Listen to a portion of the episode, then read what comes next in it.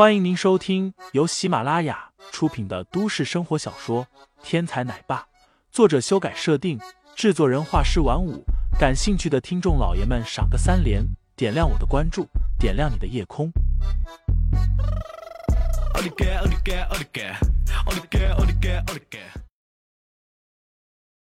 第二百零七章，尘埃落定上。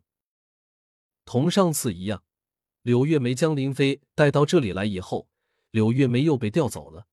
然后进来的就是两名明显不是巡捕的巡捕。虽然穿着一身巡捕的衣服，但是林飞能够体会到这两人不由自主散发出来的一阵阵杀气。这是经年杀人才能积累出来的东西。林飞笑眯眯的坐在座位上，看着这两人，道：“巡捕同志。”你不是要调查吗？怎么还铐上手铐了？一名杀手道：“放心，这就给你解开。”那人说着，掏出钥匙，走到林飞的身后，伸出手去，似乎是要给林飞解开手铐。但是忽然之间，他手中的钥匙被替换成一柄锃亮的匕首，寒光闪烁，直奔林飞的后心扎过去。而前面的杀手怀抱着文件夹。来到林飞的面前，手中的钢笔却是直取林飞的双眼。两名杀手都在林飞的身边，一前一后，均是直取林飞的要害。林飞的眼神似笑非笑，蓦地一声大喝，这是林飞父亲教给他的类似于佛门狮子吼一样的武功，贸然施展出来，可以震慑人的心神。两名杀手猝不及防，果然双双失神。身躯一震，呆立了片刻。杀手过招，瞬息万变。这石火电光之间，林飞双腿用力，身形纵起，人在半空之中，双腿已经闪电般的前后踢出。只听“砰”的一声，两名杀手同时中招，均是身体踉跄后退，一个脚下被自己绊倒，后脑重重的磕在了墙壁上，颅骨碎裂，煞是红的白的同时迸发。鲜血四处飞溅，当场死于非命。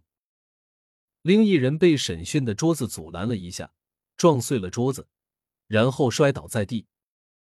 那人翻身想要爬起，但是林飞已经到了他们面前，冷声道：“说，谁派你们来的？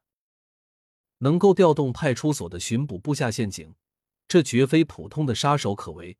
林飞相信。”区区一个海家还布置不出这样的陷阱。这个杀手冷哼一声，嘴角渗出了一丝黑血，竟然是立刻服毒自杀了。口中藏毒，这绝非是普通的杀手，而是某些势力暗中培养的死士了。林飞站起身子，正要出门，忽然心中所感，一股寒意蓦地从后背传来。林飞急忙往前一扑。然后顺势滚到了一旁，就在林飞闪开的瞬间，他刚刚所站立的位置忽然响起来猛烈的爆炸声。这是大口径的狙击子弹打碎地面瓷砖的声音。杀手的袭击一环套着一环，有人在远处使用狙击枪，已经锁定了林飞。几乎就在同一时间，门口的铁门处响起一阵铁门上锁的声音。对方这是要将林飞困在这屋子里当活靶子打的节奏。林飞眉心展开，嘴角露出了一丝笑意，道：“这才有点意思。”面对危境，林飞不慌不乱，他一个鱼跃翻滚，首先滚到了屋子里的墙角处，然后双手撑住墙角两侧的墙壁，身子往上一纵，整个人立刻像一只大鸟一样挂在了墙角处。狙击手狙击房间内的目标，通常采用的视角是居高临下。林飞被困在屋子里，最好的防御手段不是躲在墙壁的后面，因为强大的狙击子弹照样可以给墙壁后面的人造成损伤。但是躲在房顶的墙角处，可以有效的防御狙击枪的子弹。因为这里是楼房，狙击枪想要打穿墙角，需要穿过上层的墙壁，还有上层的地面。此时，狙击手失去了林飞的目标，开始有目的的对着房间内的疑似藏身的连续开枪。林飞躲在墙角，侧头躲过飞溅的瓷砖碎屑，根据子弹落地的弹道，心中盘算着对方狙击手的位置，同时瞄了一眼已经被狙击子弹打得碎裂的玻璃窗。一只手撑住墙壁，林飞的另一只手解开皮带，然后甩手通过皮带勾起一把椅子，快速的甩向玻璃窗。身为五元境强者，林飞此时已经可以将暗劲注入外物。